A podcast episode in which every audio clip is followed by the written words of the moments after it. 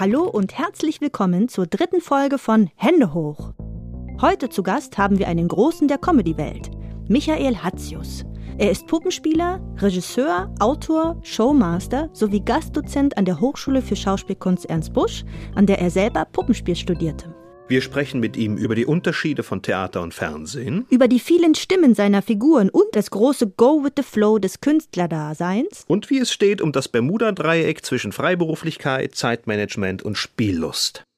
Ich bin Roscha Aseidov, Regisseurin, freie Künstlerin und Gastprofessorin an der Abteilung für zeitgenössische Puppenspielkunst der HFS Ernst Busch.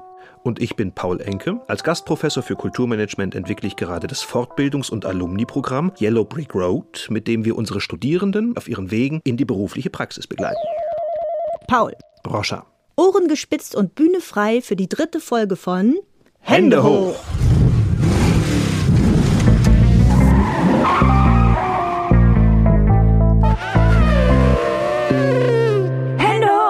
Menschen hinter Puppen. Die Aufnahme läuft. Wir können uns ja alle nochmal räuspern. Haben wir unsere Stimmübung gemacht. Hallo und herzlich willkommen zur dritten Folge von Hände hoch. Echse, Zecke, Huhn und Schweine. Heute zu Gast haben wir einen Großen der Comedy-Welt, der zwischen Theaterbühne und TV-Show meandert und ein schier unerschöpflicher Quell von spontanen Schlagfertigkeiten zu sein scheint. Michael Hatzius. Hallo. Hallo War schon mal, ging schon mal verschlagfertig, oder? Hallo? Ja, das würde man nicht mit rechnen. Micha, schön, dass du da bist und danke für deinen Besuch. Ja? Herzlich willkommen. Heute sitzen wir im Tonstudio der Hochschule, in dem auch viel Synchronarbeit gemacht wird. Du trägst vermutlich, wenn man so den runden Tisch sieht und all deine Programme anschaut, so unendlich viele Stimmen in dir. Machst du auch Synchronarbeit außerhalb der Theaterbühne? Ist tatsächlich was, was noch auf meiner Liste steht, von das möchte ich unbedingt auch nochmal machen. Ah, schön. Also neulich hat ein Kollege mich angesprochen, der selber auch Synchronstudio auch selber hat und meinte irgendwie, ja, ich habe hier noch für ein Computerspiel Zombies, kannst du kurz vorbeikommen, ein paar Zombies? Irgendwie, der und, so. und, dann, und dann konnte ich aber nicht, ne? Und aber äh, das hat mich lange beschäftigt. Das wäre geil. Also da hätte ich Bock. und was für eine Figur wäre das so? Hast du so eine im Kopf, die du am liebsten synchronisieren würdest? Nö. Nö, da gucke ich, was da ist und dann Packst du da? wird was raufgepackt, reingepackt bestenfalls. Ich bin bei dem YouTube-Format von dir, die Echse und der runde Tisch, Mhm. wirklich völlig fasziniert, wie bei diesen mittlerweile ja neuen Figuren, glaube ich, die da sitzen, inklusive dir. Ja. So alle wirklich so unterschiedlich sind, dass ich manchmal überhaupt nicht checke, dass du das mit deinen Stimmen alle bist. Wie viele Plätze sind denn da noch frei an dem runden Tisch? Was denkst du, wie viel könnten da noch dazukommen? Vielleicht kommt dann mal wieder noch jemand dazu. Also, ähm, also so mit jedem neuen Programm, was ich entwickle, also Soloprogramm, kommen meistens auch eine neue Figur mit rein und dann kann der Tisch sich noch zur Tafel erweitern. Tafel, so riesig lang. Also es ist großartig. Also nochmal zurückzukommen auf die Stimmen ne, und die Synchronfrage, weil so jedes Tier dabei so oder jede Figur so seine ihre eigene Stimme hat.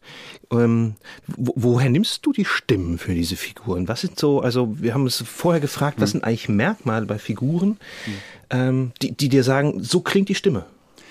Das ist ganz unterschiedlich. Also manchmal entnehme ich es eben der Puppe, ja, also dass ich sozusagen die Physiognomie der Puppe versuche in mir selber nachzuvollziehen und dann einfach mal ein Geräusch von mir zu geben. Also wie wäre das theoretisch, wenn man so aussehen würde? Was würde dann, wo würde das, durch welche Hindernisse müsste ein Ton laufen, um irgendwo rauszukommen? Also, du, du verwandelst dich sozusagen erst einmal selber in diese Figur? Genau. Okay. Genau. Das ist eine Variante. Die andere Variante ist, äh, ich, ähm, ich höre irgendwo was, ja, also im Fall der Zecke zum Beispiel, ähm, da habe ich lange gesucht aus der Figur und die hatte so ein grimmiges Gesicht. Und dann suchst du irgendwie sowas. Und dann war das aber so, war mir das zu platt irgendwie. Und dann habe ich das erstmal so gelassen und dann habe ich irgendwo geparkt äh, das, und, und dann kam eine, eine ältere Frau und hat sich tierisch aufgeregt, dass ich vor ihrem Eingang, das sind genau die Leute, die stehen immer vor meinem Eingang, wisst ihr, ich kann da nicht. Und wenn sie mal ein Stück weiter vorfahren würden und so. Und dann steht, das ist ja fantastisch. Und dann bin ich sofort in den Proberaum, habe die Zecke genommen, das sind genau die Leute, die kommen nicht in die Wiese, ich kann nicht in die Kniekehle. Und dann also das auf die Zecke so. Und da war sofort ein Charakter da und da war sofort dann, das passte auch plötzlich zu der Fresse, die war anders grimmig, als ich dachte sozusagen, ne? Nicht so böse Gangstergrimmig, sondern eben so al- alte Frauengrimmig und, äh, und, und, und das stimmte dann und dann nehme ich es von außen und pack's einfach drauf und dann merkt man, ob's äh, stimmt. Äh, Du, du spielst das immer so großartig mit Dialekten, so du switch. Also wo bist denn du groß geworden oder welche Dialekte hast denn du aufgesaugt? Also ich bin Berliner, ich bin in Berlin geboren Und äh, klar, habe das natürlich auf, aufgesaugt. Äh, ja, mein, mein Vater ist aus Thüringen, meine Mutter ist aus Sachsen.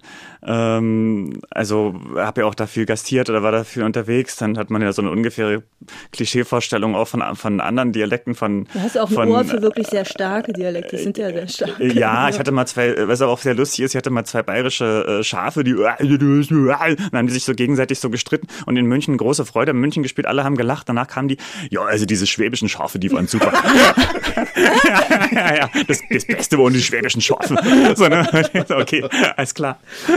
Gibt es einen Dialekt, wo du dir wirklich einen abbrichst, wo du sagst, den kriege ich auf keinen Fall gefasst? Ja, dieses, dieses, was mich fasziniert, ist so dieses, wo ich gerne mal, dieses so hessisch, ja, Oh, also das so das, babelt das, das, Mund ja, das ist hessisch, hessisch, so irgendwie und dann aber diesen Unterschied so zwischen diesem badischen, hessischen, Mhm. pfälzischen, Ja. da irgendwo die, die Feinheiten raus. Ich Das sehe dich wäre schon, nochmal so ich seh ein dich schon Project.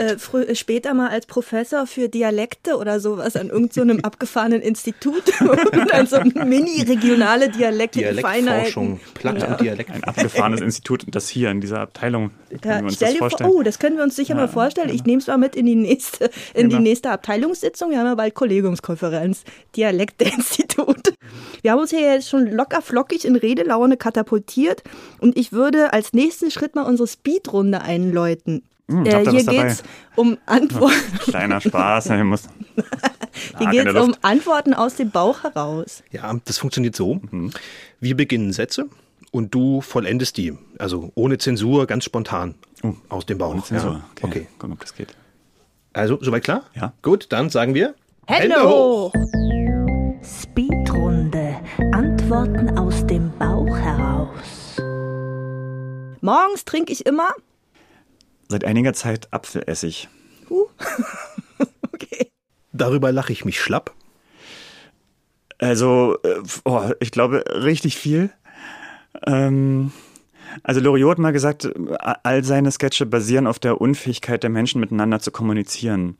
Und ähm, ich glaube, das ist was, worüber ich auch sehr viel lachen kann. Man merkt, der eine will was, was der andere nicht rafft und der will was anderes parallel zum Beispiel. Aber es kann auch alles, es kann alles Mögliche sein. Also die, die Ernsthaftigkeit, mit der Leute irgendeine Behauptung aufstellen und versuchen, sich zu retten. Also so eine Dinge, ja. Sinkende Kommunikationsschiffe. Mhm, genau. Das gehört in keine Wanne. Apfelessig. Alles klar. Good to know. Ich, ich schenke am liebsten. Äh, ge- Events. Also so gemeinsame Zeit. Äh, weil irgendwie doch, dass die Quality, ja, man kommt da irgendwie hin, zu merken, das ist die echte Quality. Äh, und insofern finde ich, gemeinsame Zeit zu verbringen, gemeinsames Event, sich was zu überlegen, wo man sagt, das könnte dem anderen Spaß machen, mir aber auch. Und da können, haben wir zusammen was, was im Herzen bleibt. Ohne Puppen wäre ich heute. Ich glaube, auch irgendwie auf der Suche nach Ausdruck, Leute zu entertainen. Dann eben ohne Puppen Puppen. mit Blumen. Dann eben mit Blumen. Wobei Blumen ja auch Puppen sind. Das stimmt Frau ja dann wieder ein Objekt. Na was? Ja. Puppen, Objekt oder Figur? Das ist ein Objekt. Ich bin da noch, ich bin da noch äh, Hardcore äh, aus der aus der alten aus der alten Figur Puppe Streitwelt ähm, äh, geprägt und ähm, und und würde sagen, die, die Blume ist die Puppe. Die Figur ist dann das Mädchen Flora. Da gab es ja, weiß ich, so wurde es uns zugetragen, so, ne, gab es ja da 70er, 80er so einen großen, diesen großen Ost-West-Streit, Puppentheater versus Figurentheater, ne, dass eben die Ostschule, die Busch-Professoren und so ähm, eben sagten, das ist äh, so Puppentheater. Im Westen wurde das unter dem Label Figurentheater etabliert, weil man eben sagt, ja, aber das heißt ja viel mehr als die Puppe, wenn man eine Figur sagt. Im Osten hieß es dann, das ist nur euer Minderwertigkeitskomplex. Äh, es ist theaterwissenschaftlich ziemlich klar geregelt. Die Puppe ist das etwas, was wir nehmen, das ist der Gegenstand. Die Puppe, das kann ja Augen haben, muss aber nicht Augen haben, kann die Blume sein. Und die Figur ist ganz klar der Charakter. Das Emilia Galotti ist die Figur. So. Und wenn der Regisseur sagt, da stimmt was mit der Figur nicht, dann muss der Dramaturg ran. Wenn er sagt, da stimmt was mit der Puppe nicht, dann muss der Puppenbauer ran, weil dann geht offensichtlich der Arm ab oder so. Ja, also ähm, das, um diese, das auseinanderzuhalten, ist es hilfreich, Figur und Puppe zu trennen. Mir, mir war das schlüssig, aber irgendwann waren dann auch alle in dem Alter zu sagen, also die Konstanza Kavakova, die ja lange die Theoriestelle auch äh, inne hatte, die Professur, sagte am Ende irgendwann, äh, mir ist mittlerweile völlig egal, was ihr sagt, Hauptsache ihr wisst, was ihr meint. Bin ich dran? Weiter geht's. Oh ja. Im Keller habe ich. Im Keller. da hatte ich bis vor kurzem so meinen geilen automatischen Rasensprenger, der mir ermöglicht, auf Tour zu gehen, ohne dass die Vegetation verödet. Ist aber wahrscheinlich von meinem Hausmeister Einkassiert? geklaut worden. Ei. Über rüber gegriffen, übers Dings, äh, über den Wie sieht dein Keller aus? Hast du so ein, so ein Gatter? so ein etwas? Gatter, genau. Und, und wir haben den Hausmeister im Verdacht, weil es mehreren Kellern sind. Rasensprenger entwendet worden, ja? Äh, absurde Sachen, auch solche Füße von, von Sonnenschirmen und sowas. Und, und, oder offene, angeschraubte äh, Saunaflüssigkeiten. Ich glaube, vielleicht ist er Kleptoman, sowas gibt's ja, ne? Dass man einfach nicht, das ist jetzt kein richtiger Markt für angefangene Ich Sauna. überleg sofort, was der daraus baut. Aus so Vielleicht- Sonnenschirmstangen. Baut er da, baut er da was? Objektsammler. Ich habe ja hier auf dem Hof habe ich Sonnenschirmstangen gesehen. Vielleicht Aha. äh, ist ja hier das billig rangehielt worden. Man müsste mal die Quelle So zurückverfolgen. ein dunkles Ebay. Genau, äh, dunkles Ebay. Drei Worte für die Nachwelt. Macht was draus. Nicht schlecht. Top. Bam, fertig. Sehr gut. Äh, vielen Dank, Ja. Micha, für diese Speedrunde und deine Spontanität. Da schließe ich mich mal mit einer Frage an. Wer ist eigentlich spontaner? Eine Figur von dir oder du selber als Michael? Also ist die Echse spontaner zum Beispiel oder Michael? Äh, Naja, es ist ja in gewisser Weise eine Zusammenarbeit, wenn wir irgendwo erscheinen. Aber die, ich sag mal so, die, die, äh, hm, es ist, es ist schwierig. Also natürlich ermöglicht dieses Rumgemache mit Puppen und diese, dieses Signal, was der Verstand dadurch bekommt, dass man es ja nicht selber ist, ermöglicht natürlich, macht einen ganz, ganz großen neuen Freiraum auf. Insofern versuche ich eigentlich, wenn ich auf der Bühne bin, mit Puppen arbeite, im Wesentlichen mich komplett rauszunehmen und nur noch so eine Art Kanal zu sein, wo die der Spontanität, das Spiel, ich sage jetzt mal, aus dem Universum durch mich durch wie so ein Rohr dann in das Ding und dort aufblüht.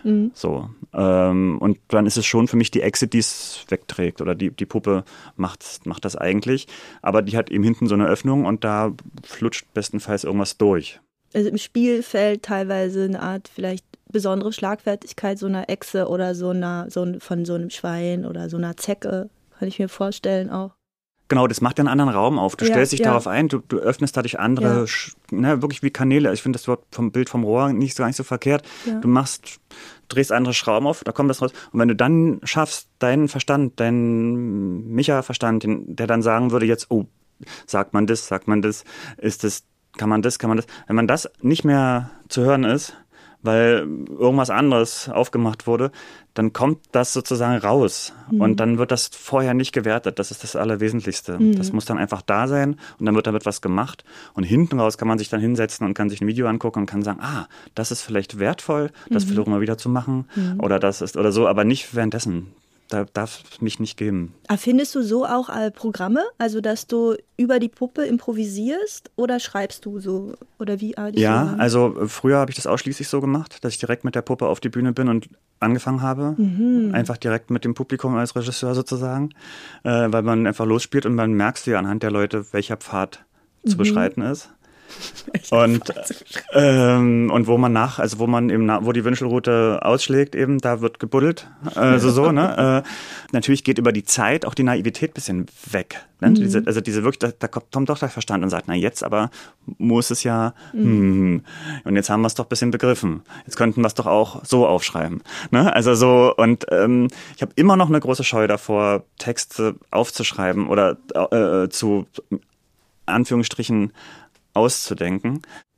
Aber ich mache es jetzt in letzter Zeit öfter und merke dann, aha, es funktioniert doch, wenn ich es schaffe, im, im Moment des Aufschreibens mich in die Spielsituation wirklich reinzuversetzen, zumindest gedanklich. Aber die wirklich geilen Dinger kommen dann wieder später auf der Bühne, wenn man den, das länger ausspielt und dann merkt man eigentlich erst, ach, das ist eigentlich der Kern so. Ja, und das hat das hat das mit dem mit dem Publikum etwas zu tun, wie das wie Genau, das reagiert, wie das, das aufsaugt oder Ja. oder auch ablehnt. Kriegst du Ablehnung mit? Ja, natürlich. Also, also Ja, also ich meine, wenn, wenn, wenn ein Publikum das irgendwie gut findet, geil findet, was du machst, dann, dann lachen die, dann Ja, klatschen klar, die, dann sind die natürlich. dran und wenn Und das ist ja wie immer, dann wird man, wenn, wenn man geliebt wird, wird man auch immer besser. Ne? Also dann ist da so ein Feld von Liebe und dann entspannt sich der Verstand noch mehr, sagt, naja, dann gut, okay, dann mach mal dein Ding so, ne? Und dann, äh, und dann kannst du, ah, da kannst du auch sagen, das ist ja unerschöpflich so. Und in dem Moment natürlich, wo das Publikum sich zurückzieht, Dann kommt der Verstand und sagt, siehste, siehste?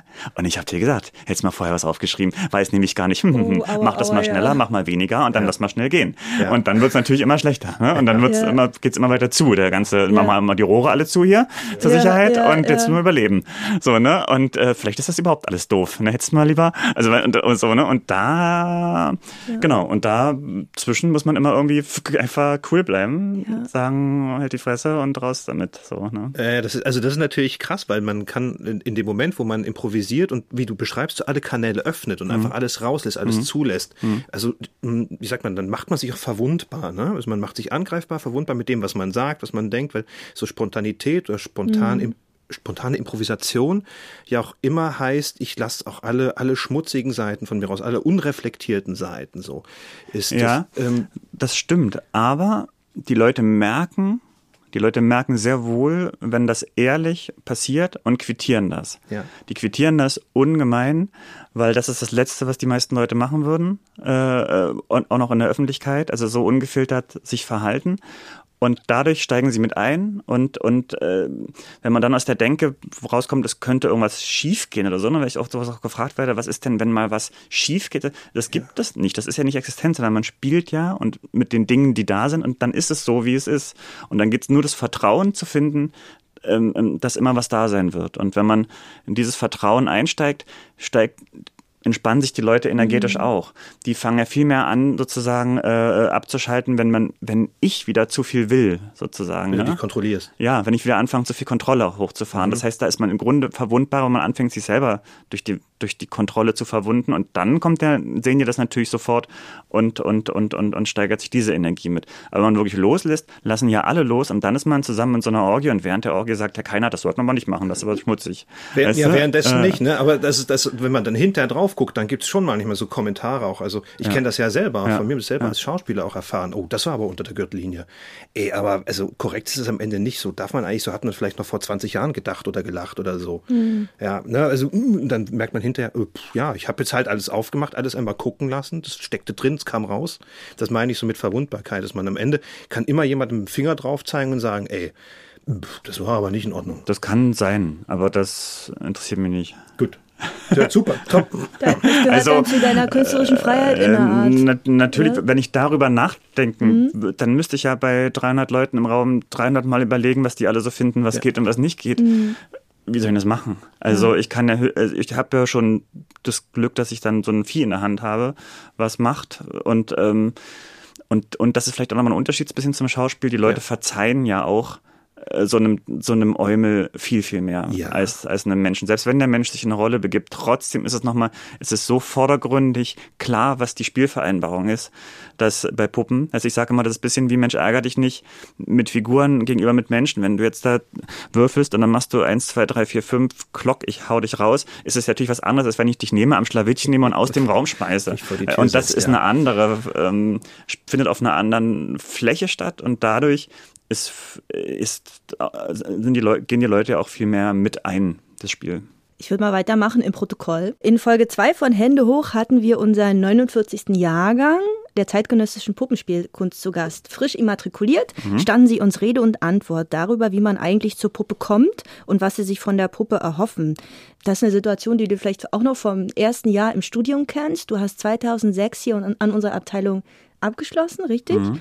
Wie bist du eigentlich zur Puppe gekommen? Gab es da so einen ersten zündenden Moment? Ja, also wir waren mit der Schulklasse, ich glaube, ich war neunte Klasse oder so, waren wir im Weiten Theater. Das ist ein freies äh, Puppentheater, mhm. damals in Hellersdorf. Und, äh, und haben uns ein Stück angeguckt, äh, Kleider machen Leute. Und danach wurde eben gesagt, ja, wir bauen hier gerade eine Jugendtheatergruppe auf und wer von euch vielleicht Lust bekommen hat auf Theater, mög, möge vorbeikommen. Und dann habe ich das gemacht mit ein paar Freunden und wir waren in der Jugendtheatergruppe. Wir haben also schauspielerisch gearbeitet, aber es wurde von Puppenspielern angeleitet. Mhm. Und ich wurde immer mehr auch dadurch reingesogen in dieses Theater. Wir waren als Jugendtheatergruppe, wir haben die Premieren begleitet, wir haben die Bar gemacht, wir haben vor, kleine ah, Vorprogramme ja. im Foyer gemacht und so weiter und haben natürlich uns das immer angeguckt dann, was, was unsere das ist denen dann auch so Helden oder so, so Jugendtheatergruppenleiterverein so als, als, äh, als Jugendliche und, und haben uns das eben angeguckt. Ich habe ein Handpuppenstück, der Weiße Hammer, damals in der Regie von Jochen Menzel, den er ja auch schon hier hattet im Podcast. Ähm, das habe ich, glaube ich, zwölfmal gesehen oder so. Und dann sagte damals unser äh, der, der Puppenspieler, der, also unser Leiter da von der Gruppe, meint dann irgendwie, ja, wenn du es zum 13. Mal, 13. Mal siehst, dann, dann, dann kommst du mit in den Kasten, also hinter die Handpuppenbühne so, ne? Und dann habe ich da hinten drin gesessen, habe das gesehen und so. Ah, wow, und und habe dann ja. eben gemerkt, geil, was da alles so für Möglichkeiten sind und was da alles für also was ist da alles, also wie die Fantasie und die Spielfreude da, wie viel Form es da noch gibt, so, ne? Und mein Wunsch war schon immer, äh, also Schauspieler zu werden oder irgendwie auf die, auf die Bühne zu gehen. Und, und dann kam eben auch von denen der Impuls zu sagen, erniedrige dich gar nicht erst in dieser überlaufenden Schauspielwelt, sondern, sondern kreier dir deine eigene Welt hier mit diesem ganzen Zeug. Und äh, genau, dann habe ich das gemacht.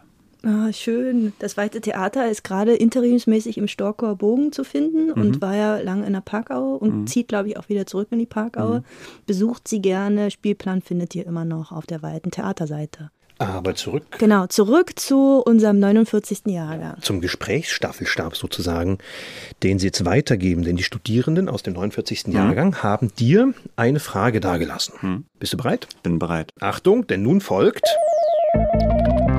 Die Frage des vorherigen Gasts. Lieber Michael Hatzius, wie bist du mit der Puppe vom Theater ins Fernsehen gesprungen und war das dein Plan? Viele Grüße. Viele Grüße. Viele Grüße.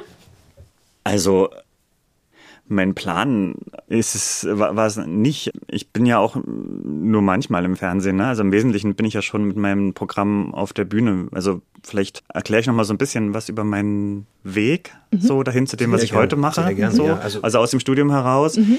Ja, während des Studiums habe ich immer gedacht, ich möchte fest an so ein Haus gehen mhm. äh, und fest ins Ensemble irgendwo rein. Da muss man sich um nichts kümmern, da kann man einfach nur spielen und das ist doch fantastisch, kann davon leben, was will man mehr so. Und habe dann aber während des Studiums, im Hauptstudium, als wenn man dann anfängt, tatsächlich an Häuser zu gehen und so, habe ich gemerkt, ähm, und auch andere Projek Projekte zu machen, hat mich dann wieder die Vielseitigkeit. Also mhm. zu sagen, heute bin ich an der Oper in Darmstadt und mache bei Hänsel und Gretel abends, wenn ich schlafen gehe, 14 Engel und mich den, komme ich mit den 14 Engeln raus. Morgen mache ich das Kasperstück am, am Puppentheater in Erfurt und übermorgen mache ich für einen Baumarkt äh, Werbung mit irgendwelchen Viechern, die in einem Einkaufswagen durch die Gegend fahren und die so. Cashcow. Und die Cashcow.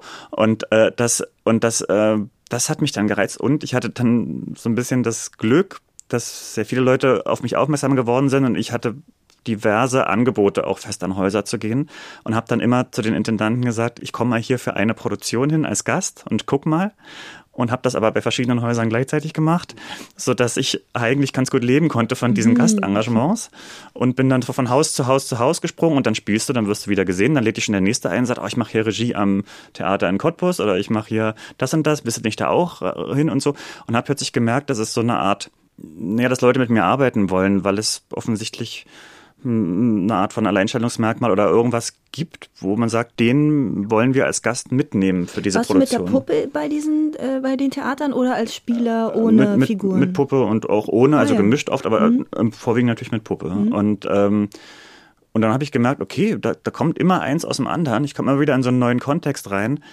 Und gleichzeitig habe ich gemerkt, wenn du an den Häusern wirklich bist und die Leute dir anguckst, die da schon lange sind, kommst du auch oft in dieses Strukturgemecker-Dings irgendwie. Ich bin wieder als das besetzt und das ist wieder falsch. Und da war es immer schön, dass, wenn der, der Stress losging, wieder zu gehen ja? und, äh, und zum nächsten fröhlich einzumarschieren. So.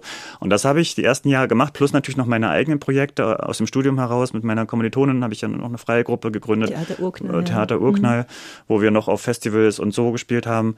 Und das war erstmal so super, ja. Und dann kam für ein Festival eben der Auftrag, äh, zwei Puppen zu entwickeln, Figuren zu entwickeln, die das Festival so satirisch bisschen kommentieren können abends, äh, dass alle Besucher vom Festival abends sich irgendwo in der Kneipe treffen und da kommen nochmal zwei Viecher raus und sprechen mhm. über alles. Und dafür haben wir uns zwei Charaktere einfallen lassen, äh, zusammen mit den Puppenbauern. Äh, eine, ein Leguan hieß es damals und ein Papageien. Und dann gesagt, Leguan ist so ein bisschen der alte, abgegessene Theaterintendant, der alles schon gesehen hat. Und ja, hier, die, die Franzosen da, wieder ein paar mhm. Fusikanten. Ja, und, äh, und dann hast du, und dann hast du aber so einen Papageien noch, der, der alles euphorisch, oh, super, es ist so großartig und so.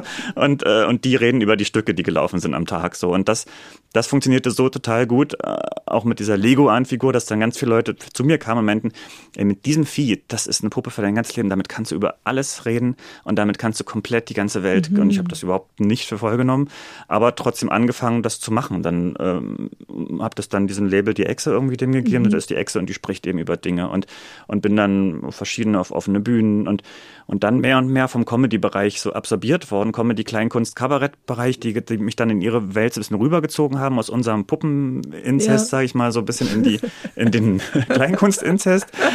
und äh, und jedenfalls war ich dann in der Kleinkunstwelt und und dann äh, bin ich wie überrannt worden davon, ne? dass die dann gesagt haben, müsste ich in unsere Comedy-Mix-Show, was ist eine Mix-Show? Ja, vier Leute, jeder 15 Minuten, okay, ich habe aber nur sieben, egal, werden schon 15 umgehen und dann gespielt und dann, ja, wirst du nicht mal im Quatsch Comedy Club auftreten? Also so große Nummer, keine Ahnung, ich kannte ja auch die Szene nicht.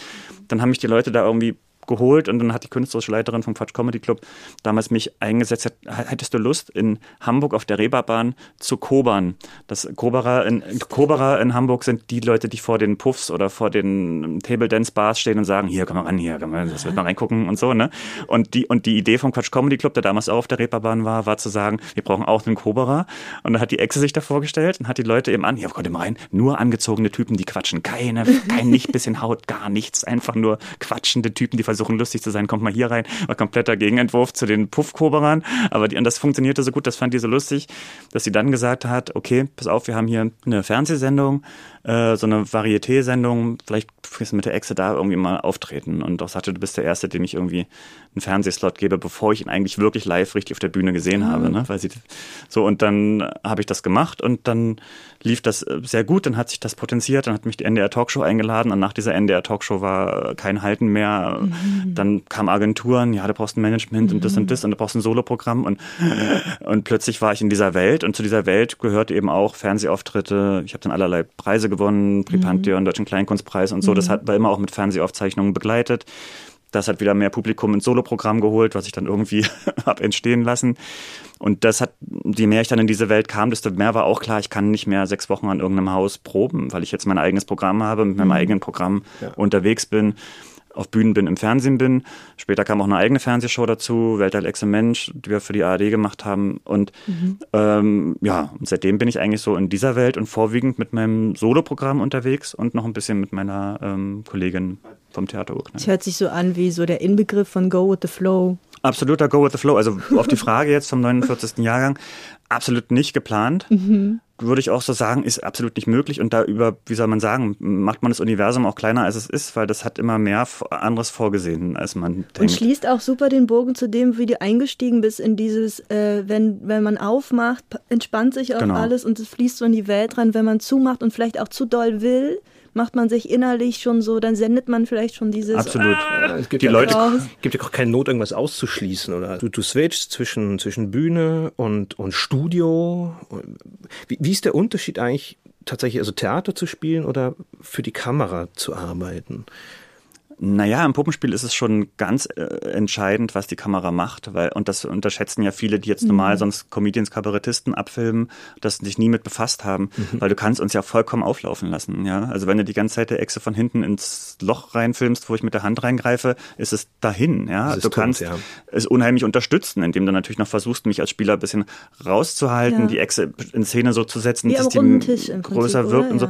Ja, genau. Das, also du kannst natürlich dem total zuarbeiten oder auch nicht auf der Bühne, ist es ja was völlig anderes, mhm. weil du ja selber im Grunde wie ein, wie ein Zauberer, sage ich jetzt mal, mhm. selber in der Hand hast. Du weißt ja, von wo die Leute gucken und was sie sehen sollen. Du legst den Fokus. Du legst den Fokus. Ja. Und, und auf der, äh, im Fernsehen bist du völlig darauf angewiesen, wie du ins ins Bild gesetzt wirst. Und dieses Mikroskop macht natürlich auch ja, ganz andere Sachen augenscheinlich, die sonst auf der Bühne gar nicht zu sehen wären. Wie gehst du mit so einem Erwartungsdruck um von Comedy-Publikum, die ja konkret wirklich zu einer Unterhaltungsshow kommen, lustig sein zu müssen?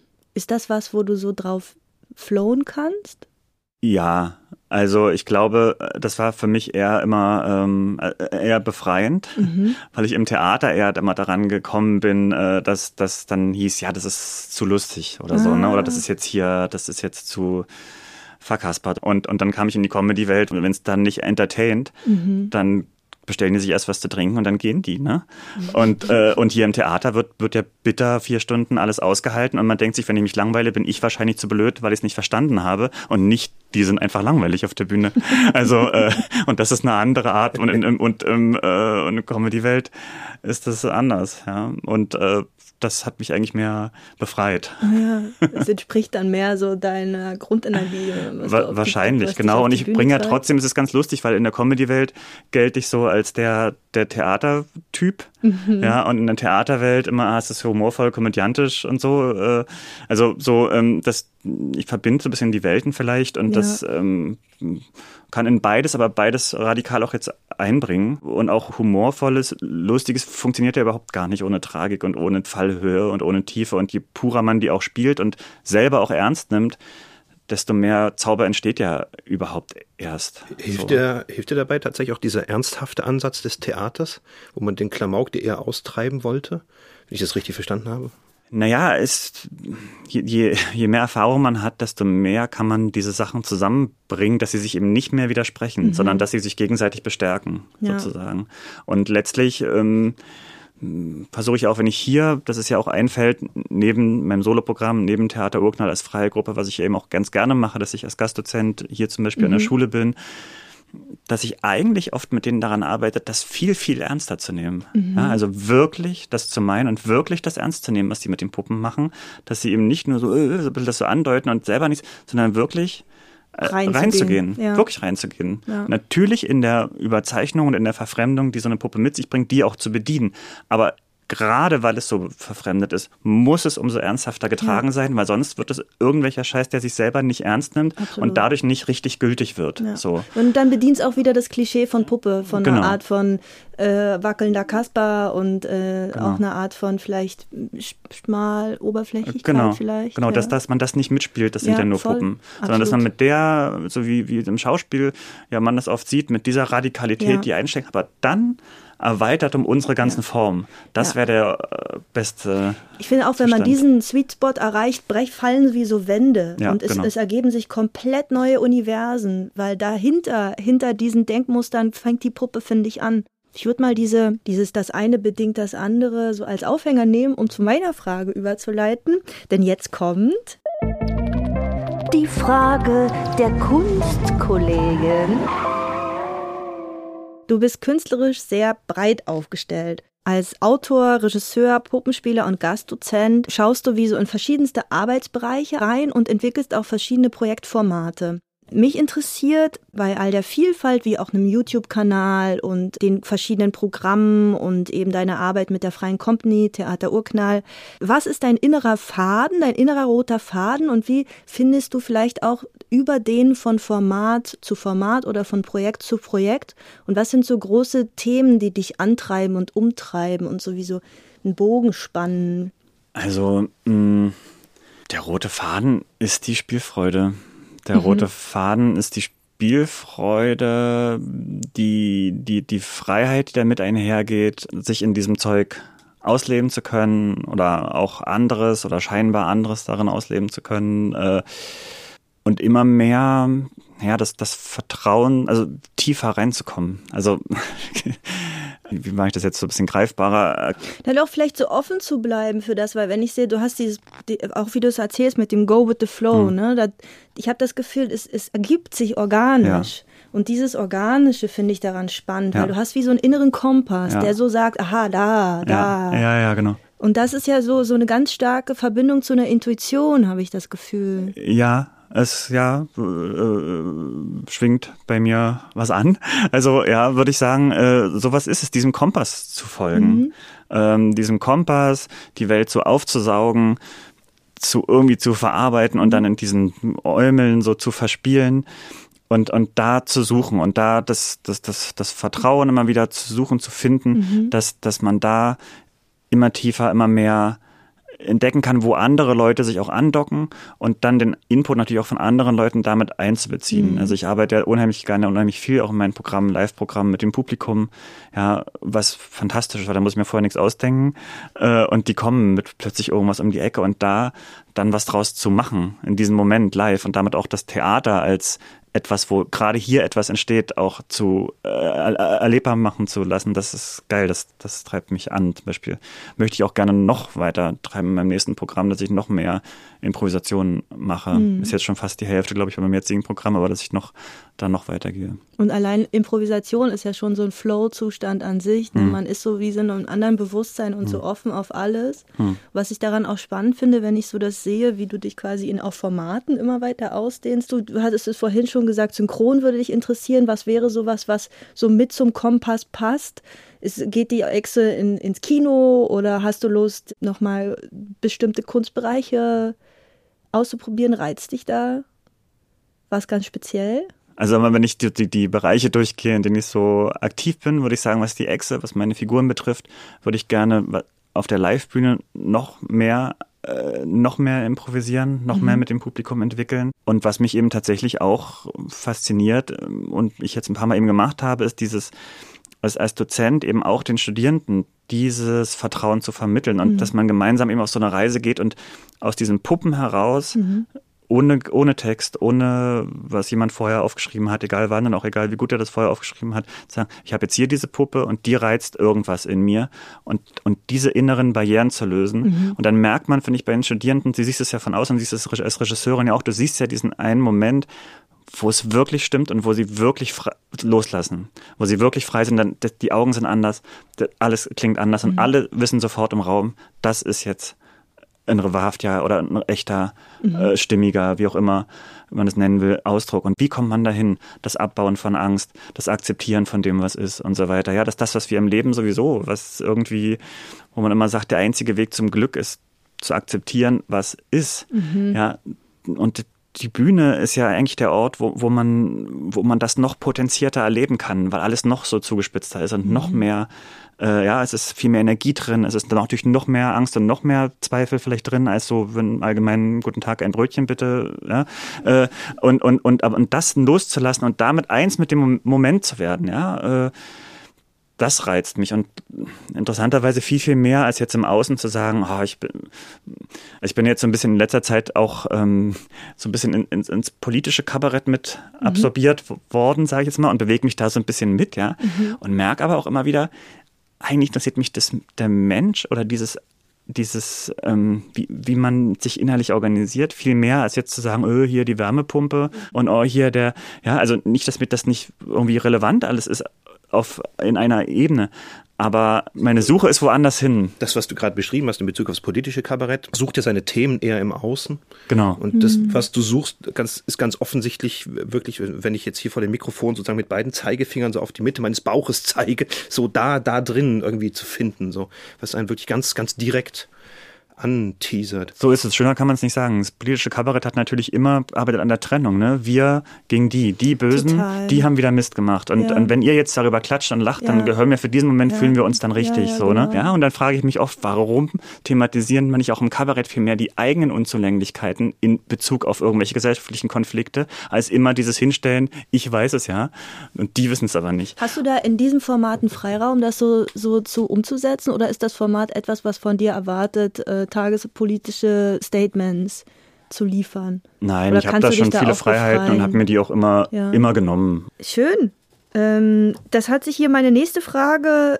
Wie und wo schreibst du deine Programme eigentlich erledigt? Weil wir jetzt gehört haben, dass du sie eigentlich größtenteils improvisierst. Oder gibt es da ja, mittlerweile ist es ein, Misch, ist es ein Mischmasch. Ich versuche ein Gerüst herzustellen, ja. schon gedanklich. Meistens sind es ja kurze, das ist ja dieses Ding, man hat kurze Inspirationen, die mhm. zu Momenten kommen, in denen man, wo man nicht kennt ja, glaube ich, jeder, der künstlerisch arbeitet, kommt in dem Moment, wo du gerade nicht natürlich ja. Äh, Zeit dafür eingeräumt ja. hast. Du bist an der Spielmaschine oder ich habe ganz viel beim letzten Programm, wenn ich mit meinen, mit meinen Töchtern im Tragetuch irgendwie durch den Wald gelaufen bin, plötzlich pff, hatte ich so Bilder, wo ich mhm. dachte, ah klar, und dann muss man es nur noch umsetzen. Ne? Mhm. Aber wenn ich mich an den Schreibtisch setze, so, hast du mal eine halbe Stunde, bist du mal kreativ. Oh Gott, ja, nee. So, ne? äh, dann ist vielleicht irgendwas aufgeräumt, irgendein Schrank am Ende, ja. aber es ist nichts. Also so, äh, ne? Und das, und, und, und ja, und dann ist es mittlerweile ein Mischmal. Ich schreibe Sachen vor, ich versuche die aber alsbald auszuprobieren live, äh, mhm. um dann den Kompass zu haben. Ich vergleiche es mal mit einer Wünschelroute. Ne? Am Anfang hast du mhm. einfach, läufst du durchs Gebirge und dann schlägt das irgendwo so ein bisschen aus und dann musst du eben mit der Hacke hacken und dann hoffen dass dann wirklich irgendwann mhm. was Goldenes durchschimmert und bis du dann ganz am Ende mit der kleinen Pfeile mhm. das dann im Juwelier am, auf, dem, mhm. auf dem roten Tüchlein dann präsentierst. Aber erstmal schwitzt du wie ein Schwein und alle denken, warum geht er denn in das Gebirge? Da, da ist doch nichts. Mhm. Und du denkst, mhm. doch, da ist was. Und, doch, doch, ich weiß Oder es ist dann eben wirklich auch nichts. Und du musst dir eingestehen, ich habe jetzt hier fünf Stunden gehackt, es kommt nichts mehr. Aber das ist du ja gehst in ein anderes Gebirge, auch wenn du dir eingestehen musst, dass du jetzt gerade fünf Stunden echt daneben gehackt hast. So, ne? wie kannst du dir, wie hältst du die Disziplin oben, verdammt nochmal, tatsächlich so viel schürfen zu gehen und von einem Gebirge ins nächste zu latschen mit Hacke und, und Ich habe so viel, früher habe ich ganz viel Kuchen gefressen, einfach war zuckersüchtig und habe einfach unheimlich Kuchen, um, um mich um dopaminmäßig äh, dabei zu bleiben.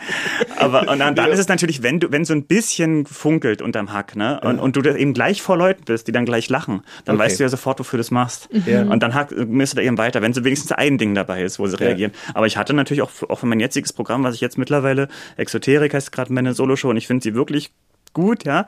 Aber es gab die, die ersten Versuche und da war es wirklich, es war wirklich schrecklich. Ich habe das, man hat es dann gespielt und es war furchtbar und ich habe dann die Kamera mitlaufen lassen. Es hat keiner gelacht. Es war alles schrecklich und ich habe dann am nächsten Tag mit, ich habe arbeite dann ohne Regisseur und dann gucke ich mir am nächsten Tag das von der Kamera an und die Kamera stand auch noch äh, äh, hinten am, am, am Technikpult, wo auch irgendein Tisch war, wo Leute waren, die noch gelästert haben währenddessen drüber. Oh ja. Ah, letztes Mal war ja viel besser und komm, wir gehen in der Pause, dann warte mal noch ab und so. Und ich habe das ja alles, ich habe ich hab das ja noch alles gehört am nächsten. Ich fand es ja schon, ich habe ja gemerkt, dass es scheiße oh war. Ja. Und dann wieder und wieder probieren. Und da, also, das, halt hast, so. also das ist dann kein Moment, in dem du sagst, jetzt schmeiße ich einfach die Scheiße hin, sondern gerade deswegen mache ich weiter? Naja, doch, natürlich, aber das ist auch. Es ist dann, schon mal die Hacke gekauft, jetzt wird die auch benutzt. Ja, naja, und die Erfahrung, es ist schon zwei, dreimal gelungen. Ja, okay. Äh, wo man ja. denkt, es ist doch schon mal gelungen. Äh, du hast schon mal ein Programm. Ja. Es wird wieder klappen. Da ist was irgendwie, und dann, oder du kommst, dann kommen irgendwann so Freunde, die dich seit 40 Jahren kennen und sagen, ja, du bist unterhaltsam. Es ist einfach so, wirklich, glaub dran. So, ne? Oder, oder irgend, plötzlich kommt irgendein Dreh, weißt du, dass irgendwie eine, eine Freundin von mir, die Dramaturgie studiert hat, die dann irgendwann sagte dann, spielst doch so, im Moment sagst du es so, als wenn die Exe das gerne sagen will. Spiel es doch so, als wenn sie es nicht sagen will und trotzdem sagt. Und das war, das war ein totaler Schlüssel. Mhm. Meine Haltungsänderung. Ja. Mir ist es eh, ich finde es selber auch scheiße. Ja. Aber ich sag's mal trotzdem, hat plötzlich so eine Energie reingebracht, die stimmt und plötzlich lachten die bei die Pointen. Ja. Weil die Exe hat sie nur missmutig rausgerückt. Ja. Und das war genau der Schlüssel. Und plötzlich merkst du, geil, da gibt's plötzlich, also mhm. du, du lernst ja über die Jahre auch ein Vertrauen. Irgendwann kommst du wieder auf den Schlüssel, warum es doch funktioniert oder so, ne? Und, und du weißt ja, es kommt diese Scheiß, es gibt nichts ohne diese Scheißebene. Ja, und dieses Vertrauen ist ganz wichtig, ist irgendwann sich so wirklich äh, entweder aufzuschreiben oder so, hm. du hast es schon geschafft, halt hm. fest, weil es gibt ja immer diese Wackelmomente in der Kunst, wo du nichts mehr weißt, wo wieder irgendeine Wand fällt Absolut. und dann siehst du so dahinter nix, so dieser, dieses Holodeck von Raumschiff Enterprise und du stehst da drin und denkst, the fuck, ich habe im fünften Tag Premiere, hier muss da irgendwas das ist sein. Alles nur Illusion. Und, und, und, na, und beim Spielen. Ich, ja, ich spiele ja meine Programme 200, 300 Mal. Und, ja, eben, und, ja. und ich habe dann auch bei einem alten Programm, was ich ja noch spiele, was ja schon bewährt ist, plötzlich eine Vorstellung, wo keiner reagiert. Plötzlich. Uff. Und dann weißt du aber, ich habe es 211 Mal gespielt mhm. und es haben Leute gelacht. Und, und dann weiß ich, wenn es jetzt neues Material wäre, würde ich ja denken, das ist Scheißmaterial. Mhm. Aber jetzt weiß ich ja, dass das eigentlich okay ist, dass es an irgendwas anderem liegt. Und dann denke ich, okay, übertrag das mal auf das Neue. Stell dir mal vor, du hättest das Neue schon 200 Mal mhm. gut gespielt und es ist heute nur die Vorstellung, wo das gerade nicht klappt. Ja. Weil du hast es ja bei dem Alten auch erlebt, dass es passieren kann. Also mhm. Also muss es nicht zwingend an dem liegen. Da muss man sich psychologische Tricks bauen manchmal, um das auszuhalten. Komm, wir faden jetzt mal rüber. Absolutely. In die gerne. nächste Frage. Denn jetzt ist es, äh, wir haben hier so eine kleine Losbude auf dem Tisch ja. ist nämlich Zeit für Glücksspiel. Oh, Glücksspiel. Genau. Glücksspiel. Ding, ding, ding, ding, ding. Du kannst jetzt mal hier äh, in die Hand nehmen, denn ja. jetzt kommt... Die Frage aus der Studierendenschaft. Drehe ich das erstmal so wie im Lotto? Genau, vor, ja. vor Mikro am besten, dann haben wir so ein bisschen ah, ja. so ein, so ein ASMR-Moment. Lottofee, ASMR. Genau, da haben unsere Studierenden Fragen für dich dagelassen. Ja, Jetzt bitten genau. wir dich mal eine zu ziehen. Mhm. Was sind deine Tipps für Freiberufler? Ja, also meine Tipps für Freiberufler sind, glaube ich, vor allem, finde dein Ding. Finde dein Ding, was dir wirklich Spaß macht. Weil es wird viel Arbeit auf dich zukommen. Und wenn du das machst, was dir Spaß macht, weißt du immer, warum du das machst. Mhm. Und das wird auch der Grund sein, warum Leute dich in irgendeiner Weise einkaufen und dich bezahlen werden dafür, ob nun als Zuschauer oder als Veranstalter oder als Intendant oder was auch immer, dass sie sehen, das bist du und das, das macht die, der, diese Person und das brauchen wir hier und das macht doch kein anderer so. Das muss jetzt nicht zwingend verkopft sich ausgedacht werden, sondern das spürt man und dem vertrauen und da weitermachen, weil es Spaß macht und noch nicht so an das Ergebnis denken, wo das hin muss oder so, sondern was macht Bock, weil das wird dein Motor sein, auch durch die viele Arbeit, die da mit einhergeht und wird das sein, warum Leute dafür Eintritt bezahlen. Das ist eine, das ist eine gute Überleitung tatsächlich zum, zu unserem nächsten Blog, der sich nahtlos anschließt, denn ähm, also wir, wir haben über deine Projekte gesprochen, über die Vielseitigkeit, über die Inspiration, wo du sie herholst und mich interessiert nämlich, wie du den, den Workload bewältigst, den dieses Schaffen so bedeutet. Bist du bereit? Denn nun kommt die Frage des Kulturmanagers. Die Gleichzeitigkeit all deiner Projekte, wie machst du die möglich und wie organisierst du dich? Also das hat sich über die Jahre auch nochmal geändert. Ja, am Anfang tatsächlich habe ich einfach Tag und Nacht nichts anderes gemacht. Ja, ich habe einfach äh, so Bock gehabt und so äh, sozusagen war so begeistert, was wir besprochen haben nach dem Studium von der Vielfältigkeit mhm. dieser, dieser Welt, dass ich eben wirklich von Engagement zu Engagement und dann auf dem Weg zu sagen, okay, spielst du in Magdeburg, spielst du in Oberhausen, spielst du in Darmstadt, kannst du im Grunde in einer Zugstrecke äh, sozusagen, wenn das alles so gelegt ist, abklappern, ja, ähm, triffst dich dann, wenn du in Darmstadt bist, fährst noch nach Mannheim, triffst dich da mit der Kollegin, die kommt mit dem Auto hin, dann haben wir da noch das Festival oder mhm. bist du halt die ganze Zeit mit dem Rechner und, und, und organisierst äh, Routen vor allem. Es ist ja immer dieses Spielen, heißt ja, du bist irgendwo immer in Deutschland und bestenfalls ist der Auftritt in Kiel nicht einen Tag nach dem in Salzburg oder so, mhm. ne? Also, sondern du guckst, wie, wie, wie passen bestimmte Routen mhm. zusammen, Zeitpläne zusammen, koordinierst das.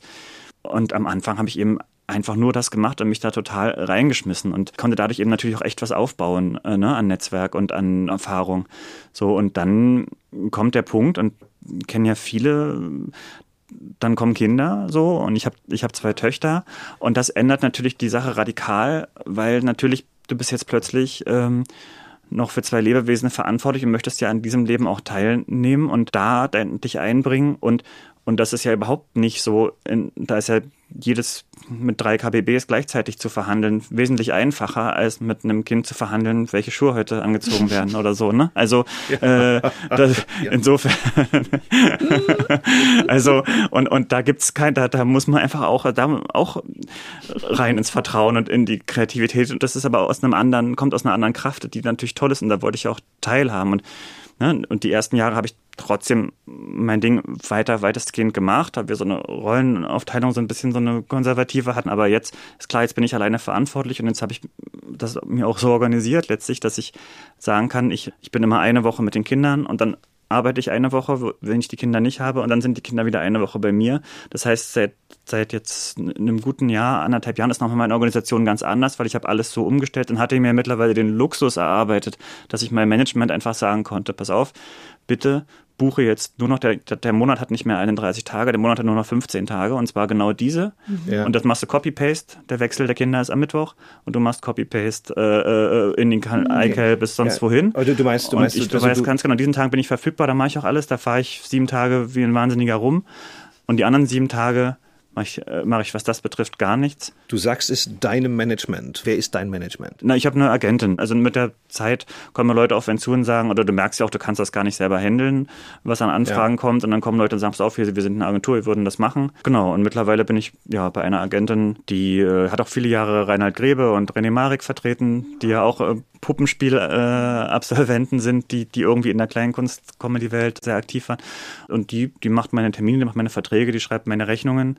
Ich spreche mit ihr ab, was ich ungefähr machen möchte, wie viel ich spielen möchte, wo ich spielen möchte oder was, was ich an Programmen da habe oder was. Und dann alles, was reinkommt, rausgeht, äh, geht über ihren Schreibtisch und ich kriege am Ende einen Tourplan hingelegt. Ich sage, pass auf, am, am, Montag um 18 Uhr musst du zum Soundcheck in Dingsbums sein. Und dann am Dienstag fährst du von da nach da und am Mittwoch fährst du von da nach da. Und das organisiert die mir. Und dann spiele ich das im Grunde in Anführungsstrichen nur noch runter. Und, und, und dann ist die Woche irgendwann vorbei. Und dann bin ich mit den Kindern und dann ziehe ich mir die Jogginghose an und koche und fahre zur Schule und zurück und, und kümmere mich um all das, was zu tun ist und, und lebt mit denen einfach eine geile Zeit und habe dann gemerkt, irgendwie, das hätte ich früher nicht für möglich gehalten, ne? weil das Konzept ist ja, du bist Theatermensch und das ist das Wichtigste. Und mhm. dann, also ich weiß noch damals, als, als ich wusste, ich werde Vater so auch ein bisschen Panik hatte, habe ich einen Kollegen gefragt, der auch gerade ein Kind frisch hatte und auch eigentlich gut im Geschäft so war. Oh Gott, wie ist denn das und so? Das wird alles noch besser, weil es wird dir noch egaler. Und das, ah. das waren so schöne, ja, das klingt widersprüchlich, aber es, ist, nee, ja, es ist fantastisch. Mhm. Äh, also sozusagen, du, du, steigst ja über Kinder nochmal noch mal mhm. anders ins Leben ja, ein. Plötzlich voll. wird das Theater dadurch nochmal leichter alles, weil der, True Crime ist, nicht so, ist, ist da. Ne, ja. und, und, und letztlich, die, wenn du wirklich überlegst, was sind denn echt der, wir haben über, wir haben über Motor und so gesprochen, was mhm. sind denn mhm. wirklich die Werte, ja? Wenn ich sage, meine, meine Werte oder mein Leitstern, das ist so ein bisschen Spiel, das ist Freiheit, Liebe, sage ich jetzt mal, so verbinden verbindendes, wenn man sagt, diese drei Worte, das ist mit den Kindern genauso erlebbar. Und es ist auch da gar keine so eine Trennung. Zu sagen, oh, wenn ich jetzt hier mit den Kindern bin, dann kann ich ja nicht im Beruf oder ich, wenn ich beim Beruf bin, oh, dann bin ich ja nicht bei den Kindern. Sondern auch das gehört irgendwie zusammen. Eins geht für das andere, also nimmt dem anderen gar nichts. Aber es ist doch schön, also wenn du sagst, ne, du hast eine Agentur, die sich um ganz viele Aspekte hm. deiner Tätigkeit kümmert, dann ist es ja auch toll, dass man sich dann so in, in dieser Zeit, wo man Kinder hat, man sich also auch zurücklehnen kann hm. und diese Zeit auch wirklich nehmen kann, weil du kannst Notwendigkeiten, die dein Job so mit sich bringt, auslagern. Ne? Also zum Beispiel hm. für die Agentur Agentur. Ja. Gibt es noch andere Dinge, die, die du auslagerst? Hast du noch andere Assistenzen, Zuarbeiten, Unterstützungen? Also klar, jetzt ist es, da gibt es ja Leute, die, also ich habe für sich einen Grafiker, der mir dann ein Plakat entwirft oder so, ne? Oder, oder einen, also eben einen Filmmenschen, der mit mir den runden Tisch, der das schneidet, der das sozusagen in Szene setzt, dass das eben so gut funktioniert. Oder ein Musiker, wo ich sage, mit dem arbeite ich regelmäßig auch, der Musiken macht und wieder, oder ja, dass du eben in, in den verschiedenen Bereichen, wo du eben nicht Experte bist, äh, Leute findest, die deine Sprache verstehen oder man mhm. sich gemeinsam bereichert, auf die man zugreifen kann. Ich verstehe mehr und mehr, warum auch Regisseure immer auch ihre Leute so ein bisschen mitnehmen. Und man findet sich dann so ein Netzwerk an Leuten, die einen, die einen verstehen, der der Sprache, die der Sprache zu, dem man vertraut auch, ne? Mhm. Also Wichtiger Punkt und, auch, und ja. wo sich das gegenseitig bereichert irgendwie. Und das klar, das habe ich mir über die Zeit gebaut und das hält mir natürlich auch vieles in den Rücken frei. Muss das Netzwerk eigentlich noch wachsen von, von, von Assistenzen? Na, wie gesagt, es könnte immer alles. Ich könnte sofort jemanden einstellen für Social Media oder ja. so, der das noch.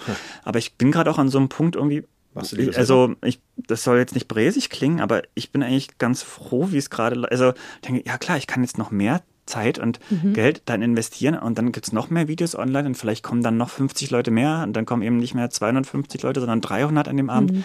und dann, ja, jetzt haben wir 50 Karten mehr verkauft, aber mh, mm, also jetzt einfach zu sagen, pff, irgendwie statt, stattdessen gehe ich auf Tour aber auch mal in die Sauna oder äh, irgendwie gehe mal joggen oder mhm guck mal, äh, geh mal ins Kino oder so, wenn ich auf Tour bin, statt zu sagen, derzeit streiche ich noch fünf TikTok-Videos, oh äh, äh, um, um immer wieder meinen wunden Punkt. Ähm, also, äh, weißt du, dass ich mittlerweile dahin komme zu sagen, ich kümmere mich dann einfach ein bisschen um, um mich und das arbeitet ja dem Gesamtgefüge auch zu. Also ich, ja, klar, das, vielleicht ist das auch so ein fucking Midlife-Crisis-Ding oder so, aber man, also ich habe, als ich Student war, als ich 20 war und, und und dann habe ich hier um eine Dozentin geredet, die ich ganz toll finde und gesagt habe, oh, du bist hier so viel in der Schule und hast du nicht mehr Lust mehr zu spielen so? Du bist auch eine tolle Spielerin und da hat die damals zu mir gesagt, ach weißt du, ich habe ja so viel gespielt und ich bin heutzutage auch lieber mal in der Sauna als auf der Autobahn. Und da fand ich das als 20-Jähriger, fand ich das irgendwie wie so eine Art Verrat mhm. an, an, an, der großen Idee mhm. von Kunst und höher, schneller, mhm. weiter, mehr. So. Mhm. Und jetzt bin ich, bin ich, ich übermorgen 41 und äh, denke mir, oh, Sauna ist geil. Ja. ist durchaus auch ein Ort für Inspiration. Man hat, hat, ja auch andere Bilder im Kopf, wenn man so anfängt, dann geht man durch was durch und dann lässt man nochmal andere Bilder entstehen und das ist ja auch eine große Freiheit zu schauen, was gibt's noch, was brauche ich eigentlich jenseits von einer Erwartungshaltung, mit der hm. man ja auch einsteigt, was so auch, auch so mitgetrieben wird von der Energie, ne? So funktioniert ein Business, so funktioniert die Kunstwelt, so was musst du machen, sonst kannst du es gleich vergessen und dann irgendwie zu merken, irgendwann ab einem bestimmten Level, aber das brauche ich eigentlich auch, um wie so ein bisschen meine innere, innere Kraft auch wieder aufzu. Total, das ist effizient, Effizienz bauen. einfach so, so ja. blöd, dass man sich auch dafür nicht verurteilt. Also mit vielen Kollegen, die jetzt so 20 Jahre das machen oder so, geredet, die alle an dem Punkt sind, irgendwie dabei mhm. ist der Rücken kaputt, der andere hat auch ja. keinen Bock mehr Auto zu fahren oder so. Ja. Also ich mache nur noch die Sachen, wo man einfach sagt, das wird richtig krass bezahlt. Da gibt es die und die Standards von, wie man untergebracht ist oder wie man, das also was ist an Zeit und mehr mache ich einfach auch nicht. Und da macht man sich nicht selber für fertig, weil man müsste doch immer zu und der Künstler muss doch rastlos und bla bla bla, mhm. diese ganzen scheiß Konzepte. Aber es hat alles auch seine Phase, ne? Ich fange, mhm. angefangen mit der Echse auf dem Stuhl und dann hat nichts erwartet, dann, dann wurde das immer größer, dann wollte ich das auch groß alles haben, mit, mit Video und mit mhm. tausend Lichtern und mit bum, bum, bum, große Show gebaut und viel Technik gekauft und alles äh, riesig und das war auch schön. Und jetzt komme ich wieder dahin, dass ich sage, ich werde da zurück. Ich schaffe das alles ab, diesen ganzen Kram, nicht durch das Land fahre. Wird's auch so ein ich setz mich, Wasserkopf irgendwann? Äh, Ja, das ist ja ein schöner, bunter, Mhm. glitzernder Wasserkopf. Aber dann zu sagen, was ist wirklich der Kern, ist wieder, ich sitze mit der Echse da, rede mit den Leuten und äh, Mikro und das war's. Das muss man sich erstmal erarbeiten. und oder? da, An dem Punkt das war ein Prozess, genau. Da arbeitet man sich Okay. von, von Think Big auf wieder reduzieren aufs Wesentliche. Aber da, da steckt ja dafür ein anderer Erfahrungsweg dann drin, jetzt. Äh, der, der die Lichter mitspielt, die jetzt dann nicht mehr hängen oder so. Back to the roots. Ich gehe mal einen Schritt weiter. Und zwar haben wir vor unserer letzten Frage eine Rubrik bei uns, die nennt sich Tipps and Tricks, wo wir so von Künstlerinnen und Künstlern Fra äh, Tipps und Tricks sammeln für unsere Zuhörerschaft. Das sind Studierende, das sind andere Künstlerinnen und Künstler. Und ähm, folgende Situation, Michael. Man hat jetzt äh, äh, vielleicht hast du ein paar Tipps und Tricks und einen Ratschlag für uns. Einige kennen es, man spielt so die 30. Vorstellung Weihnachtsmärchen, weiß nicht mehr, wo oben und unten ist, habe ich den Satz schon gesagt, da scheint irgendwie so jeder Drops gelutscht oder man spielt eben 211 Vorstellungen von, von äh, einem eigenen Programm. Wie schafft man es, da äh, in den oft gespielten Vorstellungen oder eben in einem Tourprogramm jeden Abend irgendwie aufs Neue lebendig und mit Spielfreude reingehen zu können? Ich glaube, Dankbarkeit, dass man das machen kann, ist eine gute Haltung. Es ist fucking nicht selbstverständlich. Ja, eine falsche Bewegung auf der Autobahn und du kannst gar nichts mehr irgendwie auf einer Bühne machen. Und äh, dass, dass man einfach voller Dankbar, dass man das jetzt machen kann, ja, dass man da ist und da kommen jetzt Leute und wollen es sehen und man kann hier mit anderen zusammen so einen Quatsch machen, kriegt auch noch Geld dafür, dass das erstmal cool ist, ja, und dass man dafür dankbar ist und nicht sagt, oh, jetzt muss ich es auch noch machen. Also Dankbarkeit ist, glaube ich, eine gute Haltung. Und dann, was ich halt manchmal mache, ist mir so kleine Aufgaben selber zu stellen, ja, zu sagen, heute geht's darum, weiß ich die ganze Zeit meinen Atem zu spüren. Also es kann alles Mögliche sein. Oder n- wenn ein Gedanke aufkommt, der eine schlechte Wertung enthält, so lange zu verharren, bis der gegangen ist und oder sowas. Und Das ist das, ist das Geile, helfen dir die Puppen ja unheimlich, weil die sind ja so uneitel. Du kannst ja auch manchmal, wenn ich wirklich merke, ich renne im Kopf weg, dass ich wirklich erstmal für mich selber in so eine Atemübung gehe und mit der Puppe in der Zeit irgendwas mache. Mehr oder weniger wirklich irgendwas. Die Leute projizieren dann sowieso, die denken, ja, Ja. du spielst, dann hast einen Wahnsinns, da sind wahnsinnige Vorgänge drin. Aber in Wirklichkeit bist du dahinter gerade dabei, dich zu beruhigen, während die Puppe nur guckt und das hält ja lange. Ja, und, äh, und also so, so eine kleine Aufgaben sich irgendwie zu setzen, ja. Oder heute müsst, willst du versuchen, auch in der letzten Reihe denjenigen zu spüren. Oder naja, dass man sich so kleine, kleine Aufgaben setzt. Oder du nimmst hier ein Wort und sagst, heute möchte ich ähm, Schuhfabrik das Wort irgendwo einbringen. Weiß noch nicht wo, aber also so irgendwie äh, so irgend sowas, dass man einfach sich kleine sowas, dass man einfach sich kleine Fokusse setzt. Wir kommen jetzt zur letzten Frage, lieber Michael. Und das ist eine Frage, die du heute stellen wirst. Denn in der kommenden Folge wird diese Frage von unseren nächsten Gästen beantwortet. Denn dann haben wir die Love Fuckers hier vor unseren Mikrofonen. Genau, und die Lovefuckers sind eine freie Company, gegründet 2009 von Annemie Tvardava, Ivana Sajewitsch und Anna Menzel, alle Absolventinnen der Abteilung für zeitgenössische Puppenspielkunst. Gleich zu Beginn ihrer Laufbahn haben die Lovefuckers mit ihrem Stück King of the Kings über den damaligen Machthaber Muammar al-Gaddafi für Aufsehen gesorgt und forschen bis heute an neuen performativen Reibungen, nicht zuletzt um das Thema Liebe. Und mit den Lovefuckers schauen wir also in der nächsten Folge rein in die freie Szene. Genau, lieber Michael. Hier ist der Gesprächsstaffelstab. Bist du bereit? Ja. ich Denn bin jetzt bereit. kommt Die Frage an den nächsten Gast. Hallo, liebe Lovefuckers, liebe Grüße. Ähm, ich würde euch fragen, also ich bin ja immer viel alleine auf der Bühne und muss alles mit mir ausfechten. Wenn ihr eine Gruppe seid mit drei Leuten, worüber streitet ihr? Und habt ihr in eurer Gruppe Rollenverteilungen? Also, dass es jemanden gibt, der die Organisatorin ist und jemand, der die Kommunikatorin ist und jemand, der die mh, inhaltliche Treiberin ist oder so? Oder wie verteilt ihr eure Aufgaben? Äh, oder die Aufgaben, die anstehen? Schön. super. Wir freuen Vielen uns Dank. auf die Antworten. Vielen Dank für die Frage. Und damit sind wir auch schon am Ende unseres Gesprächs mhm. angelangt. Vielen Dank, dass du heute bei uns warst. Ja, danke. Lieber Michael. War sehr angenehm. War ja. super schön gewesen. Ja. Ein wundervolles Gespräch. Sehr schön. Und wenn ihr da draußen in Zukunft keine Folge von Händehoch verpassen wollt, dann abonniert diesen Podcast und lasst uns einen Gruß da und ein Like und schickt euch das Ding einmal quer durchs Internet. Wir haben keinen Social Media Manager und keine Assistentin oder einen Assistenten, aber ihr könnt uns helfen. Ihr kennt den Social Media Hackmack. Genau. Und wenn ihr denkt, Puppe, das will ich auch, dann fackelt nicht lange und bewerbt euch für das Studium der zeitgenössischen Puppenspielkunst an der Ernst Busch. 2023 beginnt die Bewerbungsfrist am 1.6. und endet am 26.10. Oder ihr kommt vorbei zu Vorspielen, zu den Tagen der offenen Tür, zu unseren Fundungsführungen und alle Infos findet ihr überhaupt auf unserer Website. Die verlinken wir euch in den Show Notes. Und jetzt bleibt uns nur noch ein großes Winken. Macht's gut. Macht's gut und viele, viele Grüße. Grüße und vielen Dank, lieber Michael. Danke für die Einladung. Und wir hören uns beim nächsten Mal bei der nächsten Folge von Hände, Hände hoch. Ja. Das war's. Danke. Ja, danke euch. Wow. Wie lange haben wir gesessen? Das war jetzt, das gibt wieder Schnittmaterial. Hm, ja, ja. aber ordentlich. Das gibt wieder Schnittmaterial. aber, aber, aber ich war wertvoll.